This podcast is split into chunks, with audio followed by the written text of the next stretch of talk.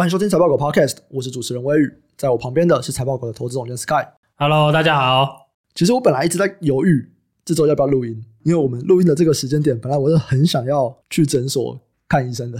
就是我昨天在重训的时候，我在调整那个深蹲架的护杠，因为健身工厂至少长春厂这边啦，长春厂这边它的护杠是你放上去位置以后，你要再往下，就是把它卡住这样子。那我比较不专心，所以我没有再去卡那一下，我就把它推进去。哎，我觉得位置对了，想说我就放开手，它自己就掉下来。哇，它真的掉下来了，它掉在我脚上。哇，好！你是不是对护杠不好？你是对深蹲架不敬吧？对，这是那不敬。然后我当下是第一个感觉到说，哎，掉下来了，然后砸到我的脚。我想说，哇，居然砸到脚了，还好不太痛。然后过了五秒，哎，有点痛。你是恐龙是不是？他那个第一下真的没有很痛，就是有点被锤到的感觉。哎，其实还好。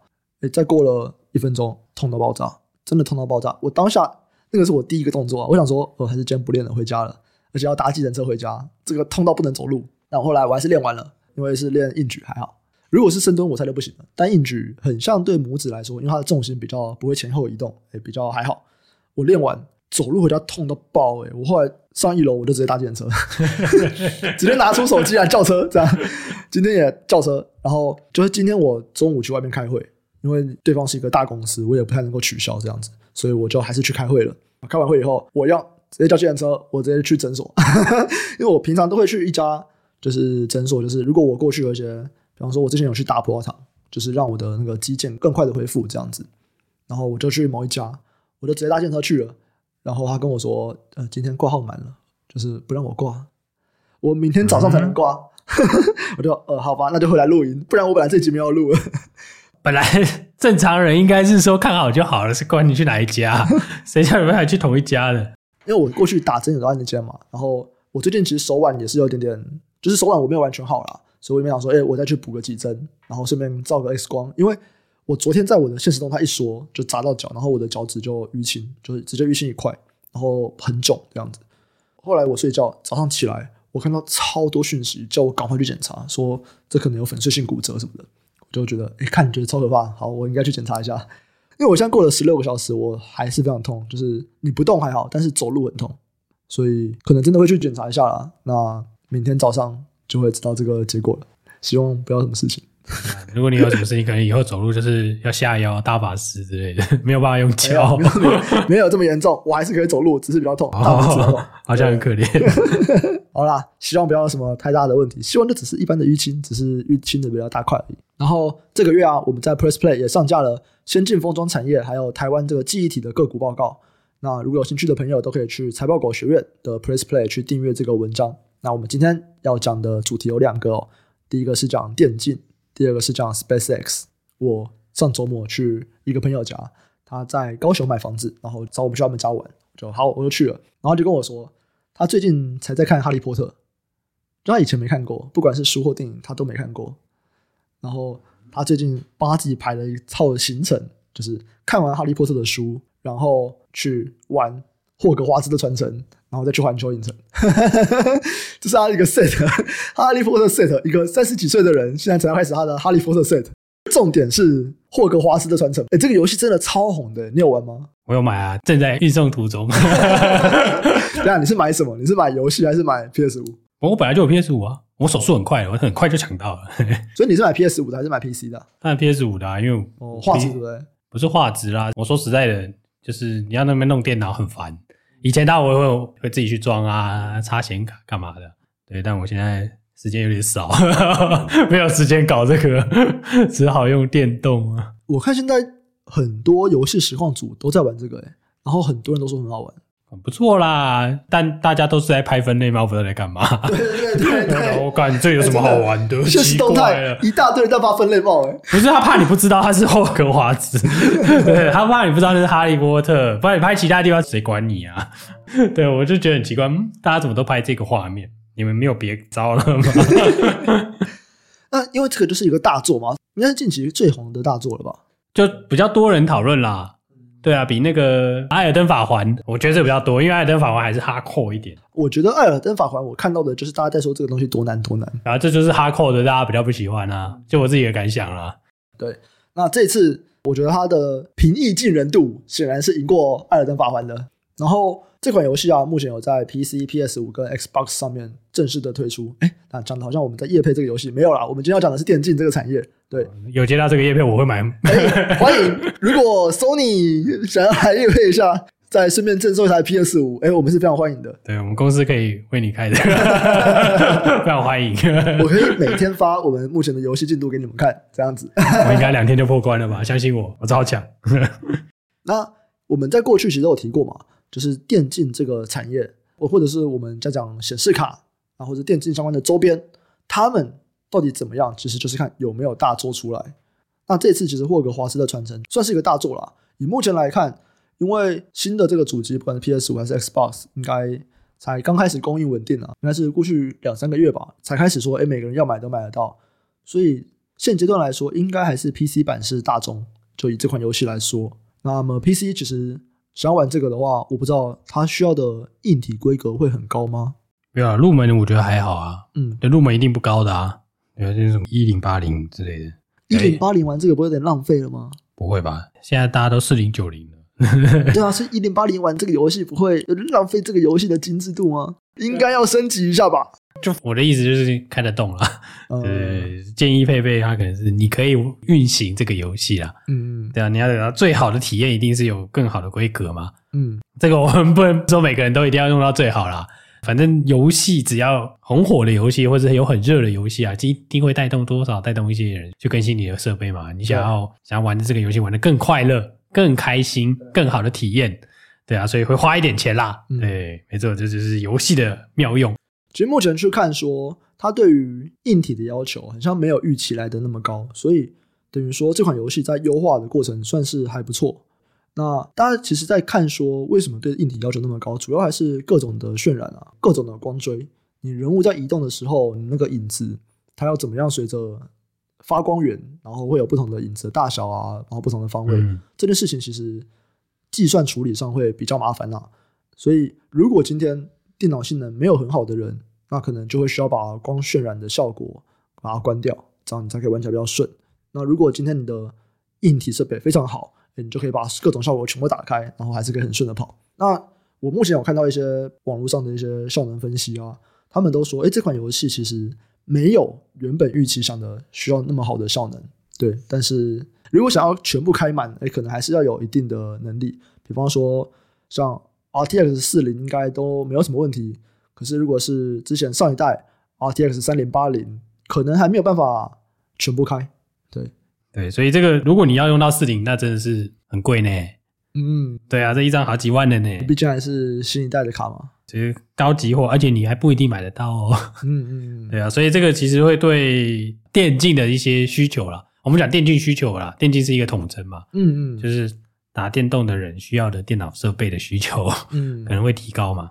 所以我就觉得，嗯，如果这种大作带动，然后再搭配这些，嗯，NVIDIA 刚出这个也没有说刚出啦，就是出一阵子，但是有推出新的显示卡，其实会对相关的行业有一定的推动的程度了。但你不可能说一百趴都是因为它了。所以说，你一个游戏会带动就是这个产业，但你说这个产业，譬如说电动的这些或者电竞相关的台湾的这些产业的公司啊，他们销售可能很好，是不是全然都是因为这个关系？嗯，我倒是不觉得是这样啦。嗯，对。那我们在这礼拜那个产业大师里面也就有提到嘛，我不知道大家电竞熟不熟啊？你熟吗？电竞吗？对啊，你有买过他们产品吗？没有，我不打电动啊。我看实况，但我不打电动。觉得你这样子很宅呢？你这样很奇怪，为什么要看别人打电动？你知道我会看 Stanley 打 LOL，但是我从来没有玩过 Low。哎。这真的是一个。所以我一开始在看的时候，什么角色跟装备，我是完全不知道的。就是我就是在看别人玩一个我从来没玩过的游戏，然后后来看一看就觉得哎，好像蛮好看的，我就继续看这样子。对，但是因为这些实况主他们在，比方说他们在买装备的时候，他们其实不会直接讲那个装备的名称，他们会有一个简称。所以其实我还是只知道那个代称是什么，那个俗称是什么，那个装备到底叫什么名字我都不知道的。所以我也不知道该怎么评论这种奇怪的行为，好不好？这也是为什么实况主很夯的原因。刚才我们不是要讲实况主，对啊，反正也有关嘛。你今天。你实况组如果越来越多人想要去开实况，他们的硬体设备也是要更新的。对啊，但我想说，你看实况，你不是在看他打游戏啊？对对对对，你在看另外一些东西，就对。如果我们去看显示卡，显示卡过去一个月大概是涨四趴左右了。如果去看，然后半年的话，可能是涨十趴左右。其实看起来好像并没有涨特别多，对不对？如果说是显示卡是，因为显示卡可能最近这个显示卡的需求是比较 pure 的。因为之前挖矿需求，对，之前有挖矿的需求，那自从以太币转到那个叫做 Proof of Stake 嘛，对，对啊，那这个需求就不见了，所以这个显示卡的需求就变得，嗯，真正就是大家要么就绘图，要么就打电动了，嗯嗯，对，那所以这个销量就会变成比较纯粹、比较简单，能够看到，少了挖矿的这些人嘛，嗯，对，但显示卡会带动的，就是这个大家玩游戏的这个产业，你玩游戏你就需要组一台电脑，嗯，对啊，那你通常换了一个显示卡，假设你买了一张新的显示卡，你会不会全部都换一换？会啊，哎呀，因为原因在这是说新的显卡它的需求会变高嘛，它的需求不光是刚刚我们提到的效能会变好，嗯，提效能要变好，你需要什么新的东西让它效能变好？它可能需要耗电量就变高了嘛，嗯，嗯。那耗电量变高，你就需要买更大功率的 power 啊，我们讲更直白一点就是电源供应器，对啊，就是插头啦，对对，你插头要变得很大，只是这个插头是放在电脑里面的，那这个可能你就要升级嘛，嗯，那你这个插头变大了。我们先假设它变大好了啦，你瓦数变高变大，或者是说它它长得比较巨大，你的 case 塞不下，就是你的机壳塞不下，嗯，那你可能就要买一个新的机壳咯。那你有可能要买一些新的内部的一些线，或是里面一些其他的设备嘛，主机板啊，你主机板没有支援这个嘛，所以你有可能会带动全部的东西，就是说那个你有可能因为买一个显卡就全买新的了啦，嗯嗯，是有可能的。欸，那我们就来问一下，就是。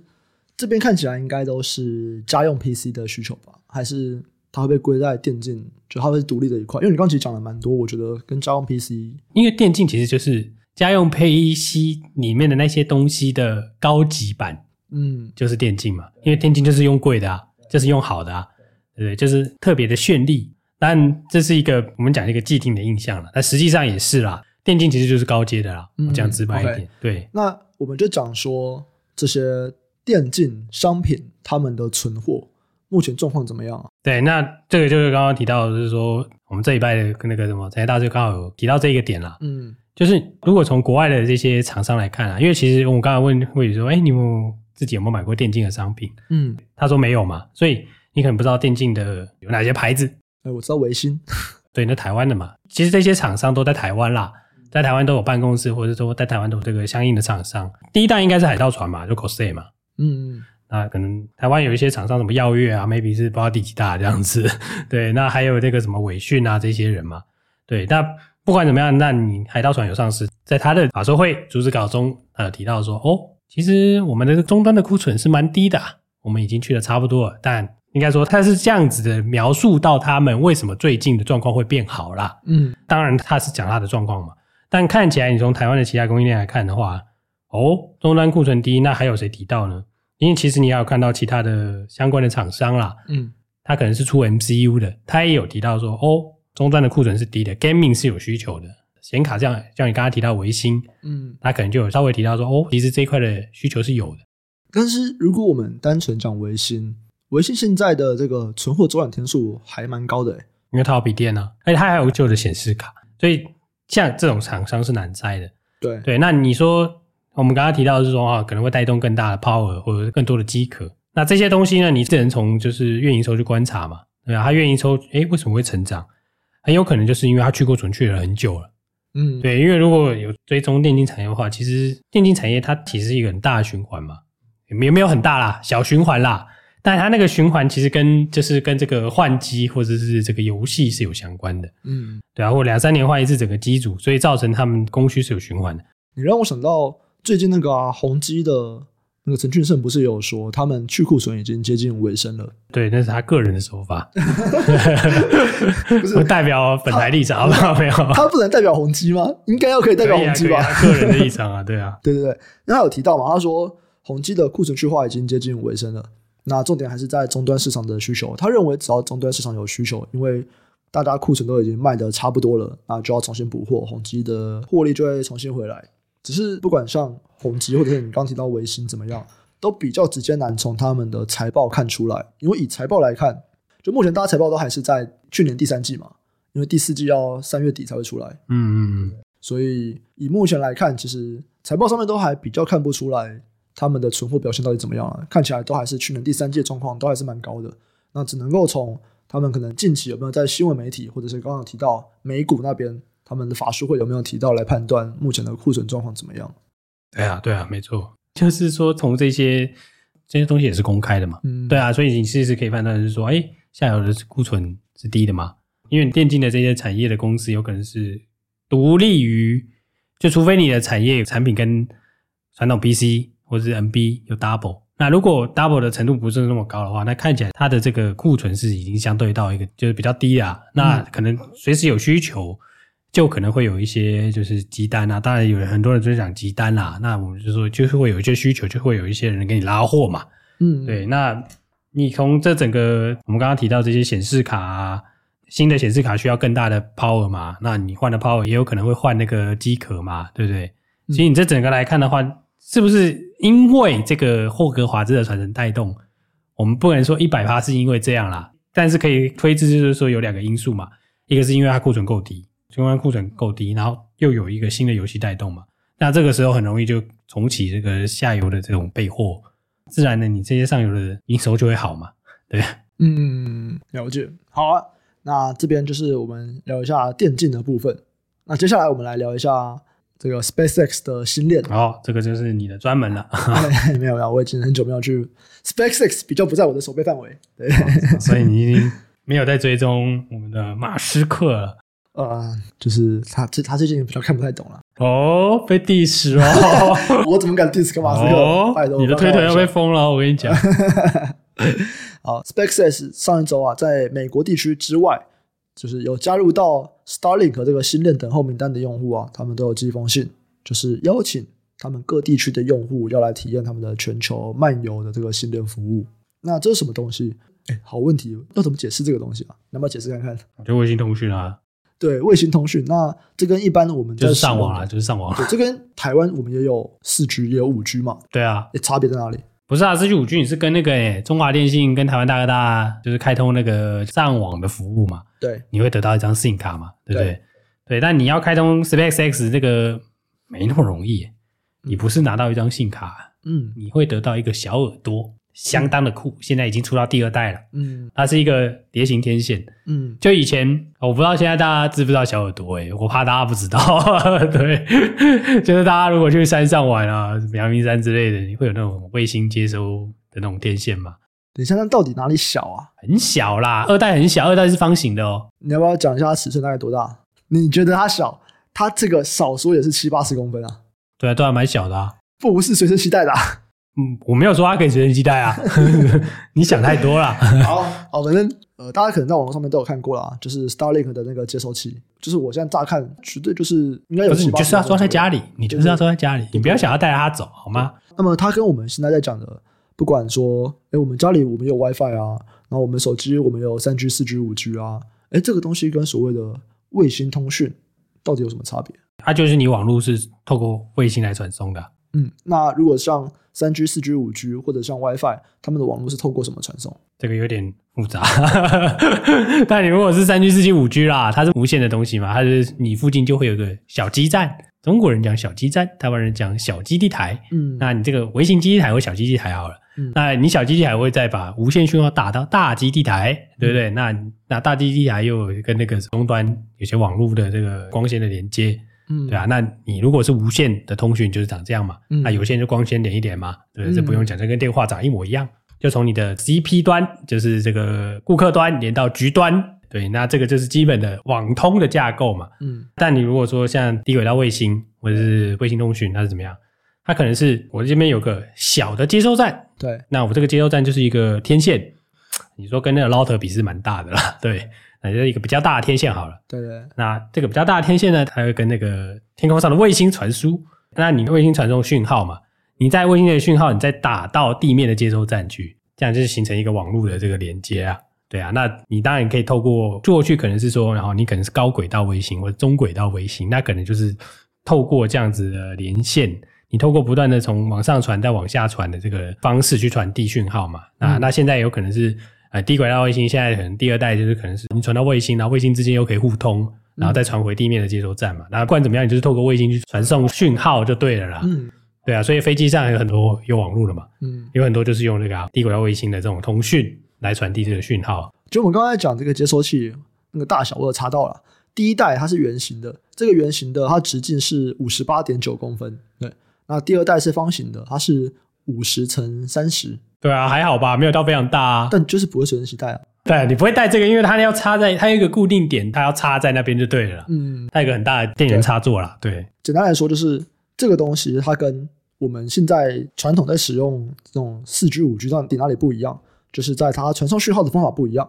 我们如果是现在的话，它是基地台。在传送讯号，它是在地面上的基地台传送讯号，所以像有些时候，如果我们到一些地方，它就是收讯比较差，比如说山上，或者是像台电大楼、捷运站，其实后面就是罗斯福路后面那条路，其实收讯不是很好。汀州路哦，呃，另外一侧，另外一侧就有可能就是基地台不够啊，对，基地台不够，或者是那边基地台搬走了等等，所以在传统的这种我们讲四 G、五 G，他们的讯号是用地面上的基地台。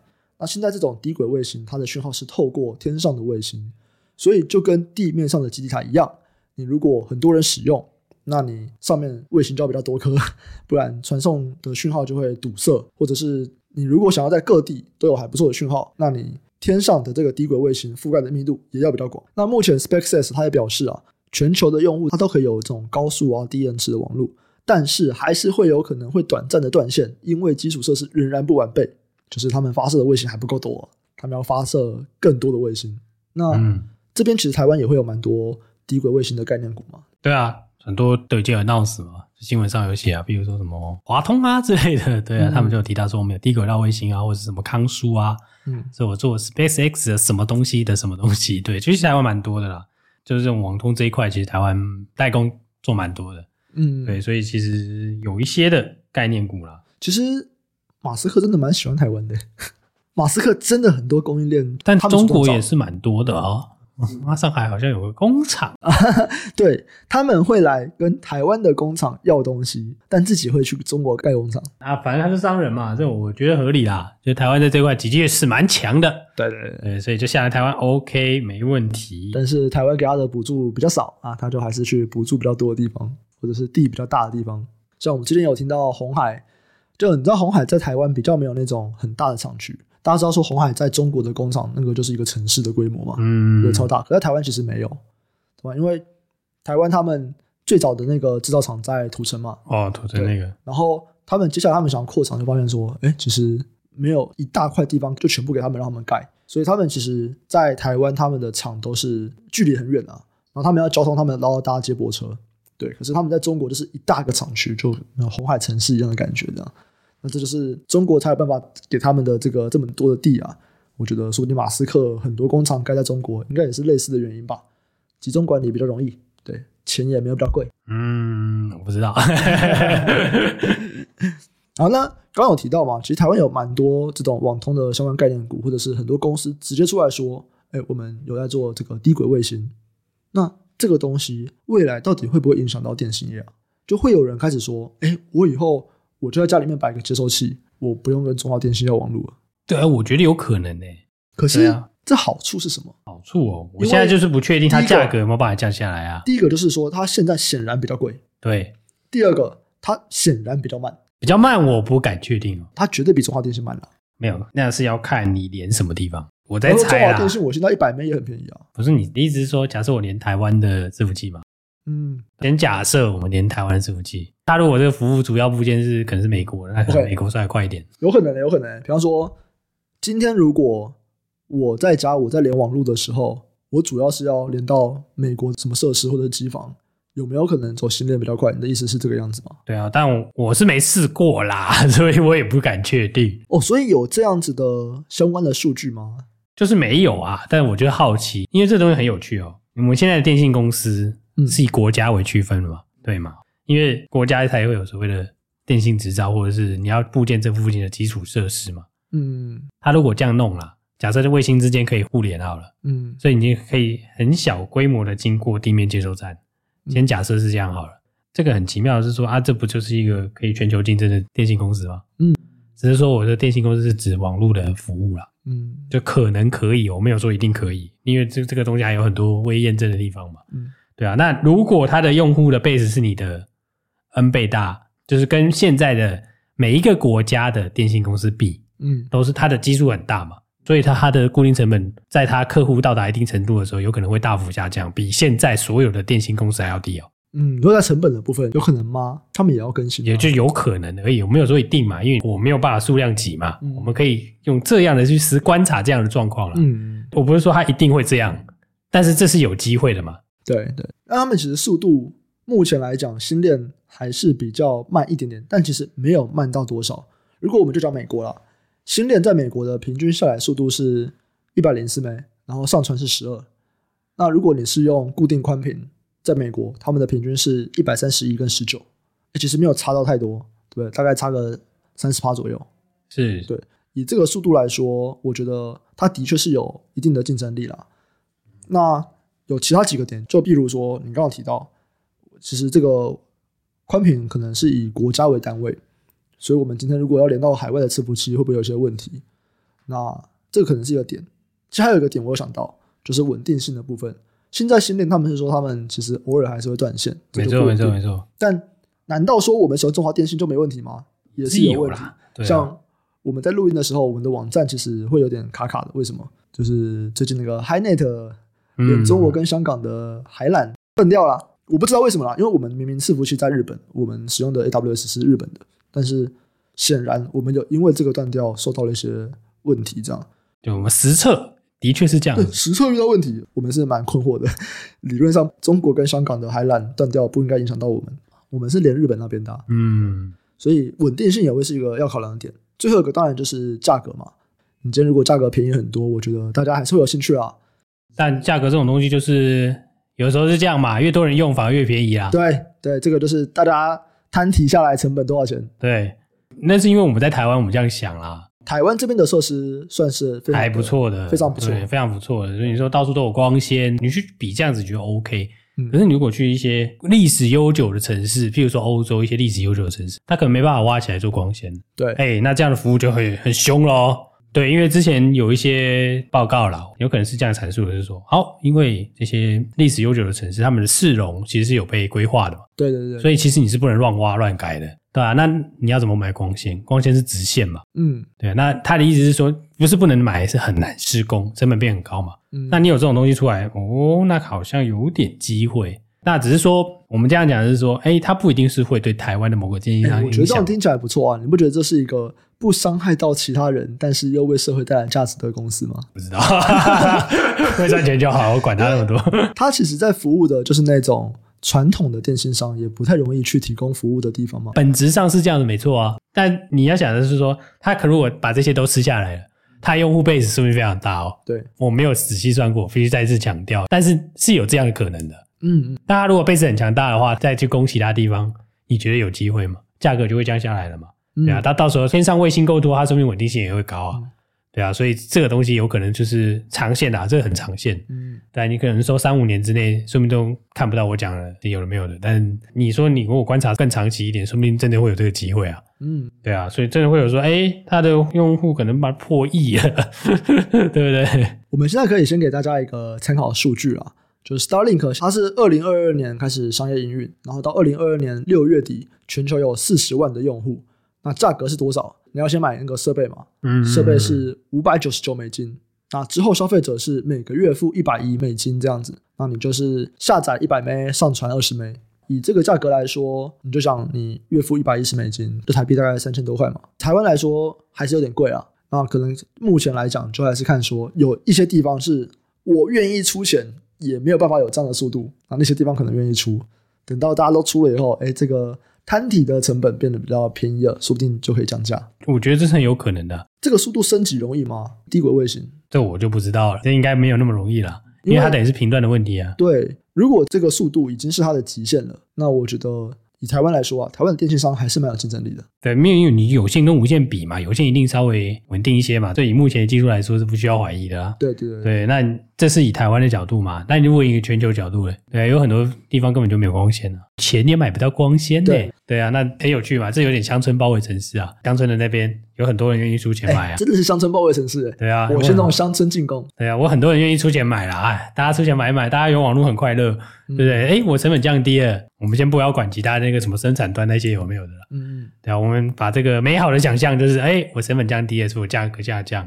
好，价格下降到一定程度，我又可以来打这些既有的这个有线业者或是无线业者，反正这是一个有可能的状况，但不是很快会发生啦。对，但我觉得很值得关注啦。我觉得长期这个成本应该是会掉下来，因为当初也说社卫星很花成本啊，的那个高轨道或者中轨道，马斯克可以弄一个可以回收了，价格就下来了。对啊，所以其实有很多真的是未来有可能会出现这样的状况。那。以短期来说，我觉得大家可以去评估一下，就是以我们刚刚讲的，因为刚刚那些东西是已经实现的，对吧？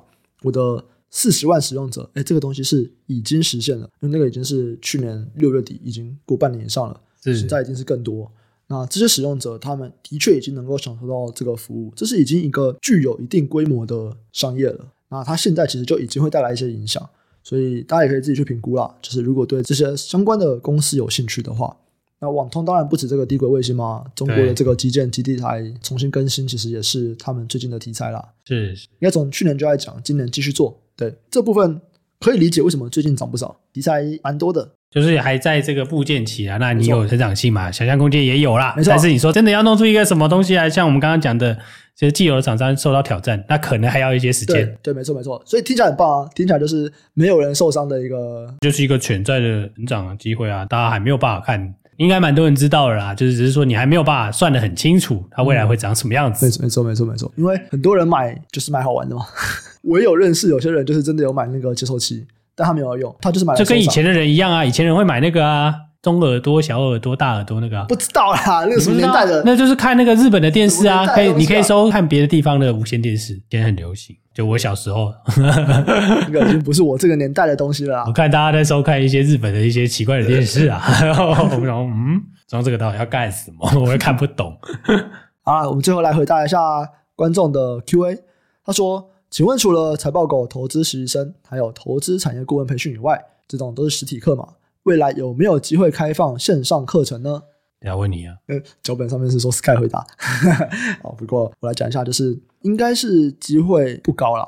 我先讲一下我们目前的这个财报狗学院，不管是投资实习生或者是产业顾问培训，他们的内训其实都是一样的。那我们大概会有八到十堂课，每一堂大概都是三个小时，所以你这样加一加，你就知道说，哇，这是二十三十几个小时。像我们课程其实很多时候就直接把当下我们的投资标的拿出来讲，然后再讲说我们为什么会这样看，这样其实它不太适合公开啦。那我们在内训其实就是想要去训练说，我们未来能够长期合作交流的人嘛，就是我们建立一个共同的价值观，建立一个共同分析股票的共同语言，比较不是为了赚钱考量啦，比较就是交朋友取向。那如果是交朋友的话，我们当然还是实体见面，情感比较紧密嘛，对不对？线上课程的话，像我自己有两堂课在 Only Talk。对，那那边其实就是跟大家分享一些内容，那也都是从内训里面去取出来的，所以可能偶尔会有像这种一两个小时的讲座会在网络上做线上课程，但如果你说完整的二十几个、三十几个小时，应该是不太可能，对对。不过还是欢迎大家来跟我们闲聊嘛，对，有空的时候可以看看怎么跟我们聊天。那来一个产业的问题好了，请问中兴电在台湾的氢能源真的是标的的唯一选择吗？我想投资氢能源概念股，有没有其他可以选择的标的？就我我会想到的啦，帆宣好像也是台湾氢能源国家队。嗯，台湾氢能源国家队好像是帆宣跟中兴电啦。嗯嗯，啊，当然高丽也是啦。对，高丽是 Blue Energy 嘛。嗯，对啊，Blue Energy 是那个氢能源的。嗯，对啊，目前比较直接能想到的就是三间啦。哦，对啊，那当然各有各的这个擅长的地方就是了。嗯。其实应该直接 Google 氢能概念股就可以看到财报表的整理。对，但是 嗯，我只能说还很久。嗯，对，而且都涨一段了，都涨蛮多的啦，大家要小心。好，没问题，毕竟它就是一个想象空间嘛。对，对就真的要落地，我自己评估还蛮久的。而且我觉得氢能跟电，它们其实是互相替代啊。就是你能源到底要用什么形式储存嘛？它可能是电的下一代啦，就是你现在希望把它转成电力嘛？对。对啊，你现在是把所有东西转成电力，对对啊，可是你电力这个东西不好传来传去嘛，不好携带是不是？不是携带啦，你电池电池你要转成化学能啊，对转成氢能比较容易吗？就理论上会比较容易啊。OK OK，嗯，理论上，但成本很贵嘛，不是它没有办法普及，一定有原因的啦。对啊，你说运送成本很高啊，电解成本需要一些电解成本啊，而且电解很不环保嘛，就是有很多这种 issue，目前还暂时无法解决。大家可以去看那个比尔盖茨那本书，他就有讲说为什么电解不环保。对，主要是那个电解的那个极片。对，回想一下那个国中的化学，电解。对对对，就是你要拿两个极片，看你是什么铜片啊，或者是什么金属片，然后会电解出来不同的气体嘛。那你要那个纯的，比方说你要纯的铜好了，其实它是高排碳的。对，因为你要去用一些化学药剂去清洗啊，然后要去做一些东西，其实它都是高排碳的。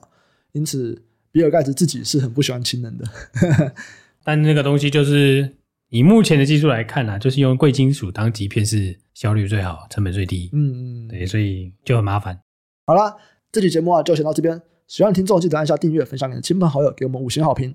如果有想给我们意见或者是有任何的问题，都可以在 Apple Podcast 或者是在 YouTube 底下留言给我们，对，我们都会看，然后都会找时间回答。